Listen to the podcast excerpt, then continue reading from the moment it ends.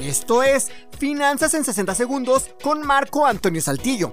Manejar la economía de un país no es nada fácil. Contener la inflación es uno de los principales retos que tienen los responsables de la economía de cualquier país, pues si se sale de control, se puede crear una problemática seria. Lo mismo ocurre con la deflación, que es cuando los precios bajan constantemente, y con la estanflación, que es el crecimiento de la inflación, pero con estancamiento económico.